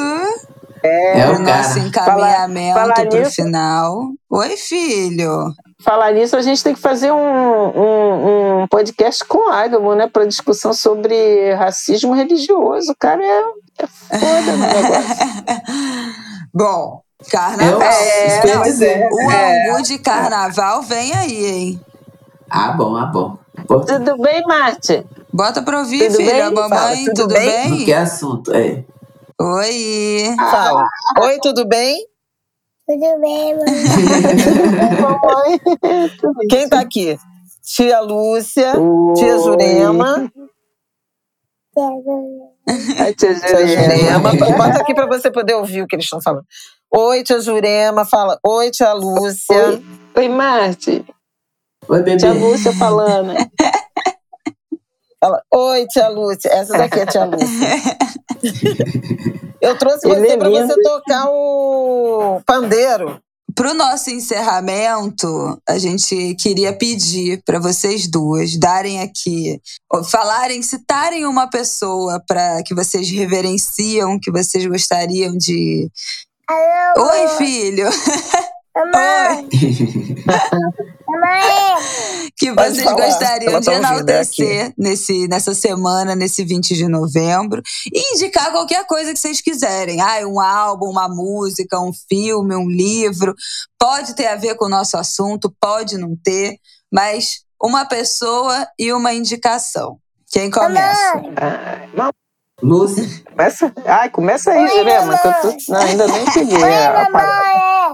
Não, olha, eu, eu ao longo dos, desses, desses últimos 30 anos eu tenho enaltecido Lúcia Xavier, né? Que é uma das mentes mais brilhantes que há nesse país, né? É, é, uma profundidade, uma experiência, então eu acho que é sempre, é sempre bom enaltecer. E o Marte, né? Que tá aqui fazendo sucesso. Né? É, Eu vou E- e você tá o falando- Marte. Pra Jurema deixa conseguir falar. Deixa ele. Não, deixa ele, deixa ele. É bom, é bom. E, eu acho que uma coisa. Eu, eu sempre acho que, que as pessoas têm que ouvir, ter olhos de ouvir a música negra, o samba, né? O samba. É, é. Cada dia eu fico vendo uma coisa, uma coisa diferente no samba. E eu queria voltar aqui para o samba da Portela do outro ano, né? Nossa aldeia é sem partido é, ou facção. Não tem bispo nem se curva ao capitão, não é? E a gente disse a que veio, né? Não foi só a Portela, né? Fomos todas e todos nós. Eu acho que eu quero, eu quero enaltecer a gente, né? Que faz samba, que faz, que faz luta e que não abre mão de, de, de, de levar a barra mais adiante. 20 de novembro é isso, né? Dizer que a gente que a luta continua no melhor sentido, com dança, com raiva, com tudo que tem direito, mas a luta continua. Quero enaltecer tudo isso. É. Oba! Lúcia, e você? Bom, eu, sabe, né, vou ser obrigada a puxar o saco delas, porque elas são realmente é, fantásticas, né? Então, eu enalteceria nesse 20 de novembro duas mulheres que eu acho que é, nesse período mais complexo que nós vivemos teve um papel preponderante. E por que, que eu estou dizendo que elas tiveram um papel preponderante na discussão e no, na defesa dos direitos da, da população negra, especialmente das mulheres negras, porque elas foram basicamente porta-vozes dos nossos anseios, dos nossos interesses, das nossas perspectivas. E eu falo isso a partir da minha própria experiência de vida, é, dos lugares que eu ando, que eu falo, que sempre alguém dizia, eu vi a Flávia Oliveira falando isso, eu vi Jurema é ver, né, que é, falando aquilo, né? Então, muitas vezes eu recebi assim no zap, olha não sei o que que a Jurema tá falando, olha não sei aonde que Flávia está falando. Então, quer dizer que eu acho que vocês conseguiram reverberar para a nossa própria comunidade essa força. O seu último angu e o seu debate com o Maioli foi é, algo Redentor, assim... redentor. É, foi redentor. As pessoas, as pessoas me ligavam e diziam: Você viu o que a Flávia falou? Não sei aonde eu vi, tá bom? Não Eu recebi umas 50 Dava vezes cópia. aquele zap, Isso. gente. Todo mundo, toda Nossa, eu também. Caiu várias, no várias. zap total. E a- toda vez. Maior viralização É, da história, imagino. não só do Angu, da minha história inteira. É, mas é, não é, é, sabe assim, é quando quando a pessoa diz, tá vendo essa pessoa aqui? É da minha família, tá vendo como é que ela não deixa passar nada?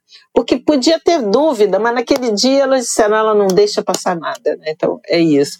E um, um pouco também quando eu falo essa coisa da Jurema, não só pelo nosso tempo de, de amizade, de trabalho em conjunto, de aprendizado e tal, é uma fala que toda vez que ocorre, as pessoas também me trazem esse feedback, né? Elas dizem assim, ainda bem que a Jurema estava lá para nos defender. Então, é isso, eu não teria dúvida que a Jurema estaria lá para nos defender, mas as pessoas saberem que vocês estão em determinados processos para fazer essa nossa defesa, é, de fato precisa ser enaltecido, né? É claro, a gente faz, faz aquela, sempre aquelas ideias das homenagens, tal, tal, tal, mas é bom saber que, assim, eu me orgulho de saber que vocês estão, assim, na primeira, no primeiro momento de reconhecimento da luta política contra o racismo, as pessoas lembram de vocês. Isso é muito, muito, muito significante, sabe? Sim, muito. Ah, meus amores.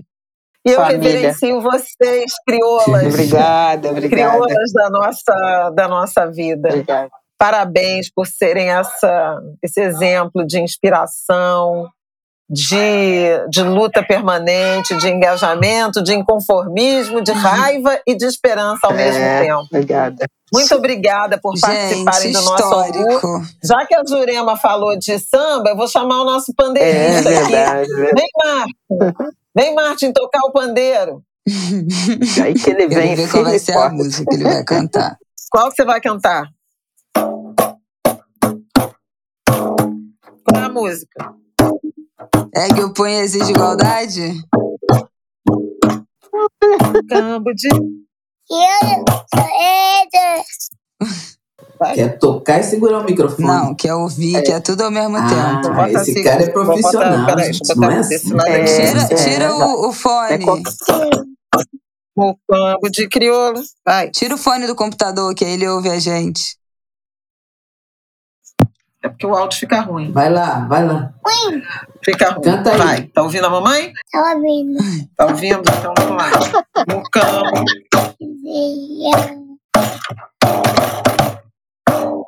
É isso aí. Como é que é, filho? É que eu ponho exige igualdade. Esse é o cara. Esse é o cara. É, tu que chama Marte. Dinastia.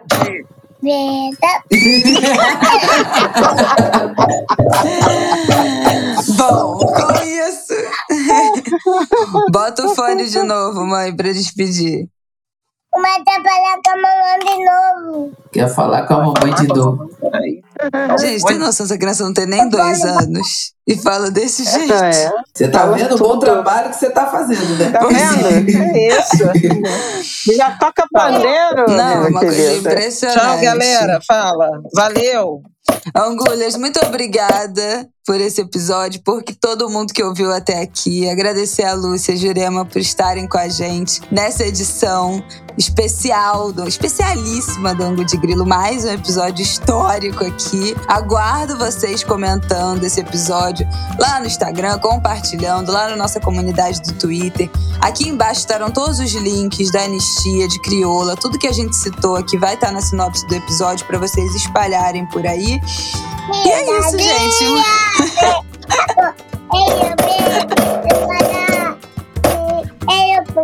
Ergueu o punho, ergue o punho, exige igualdade. Com essa pessoa terminando. Feliz Semana da Consciência Negra para os nossos amigos. Com esse ergue o punho, eu encerro aqui esse jogo de grilo. Queridas, muito obrigada. Obrigada, queridos. Obrigada. Ergue o punho, exige igualdade. Tchau.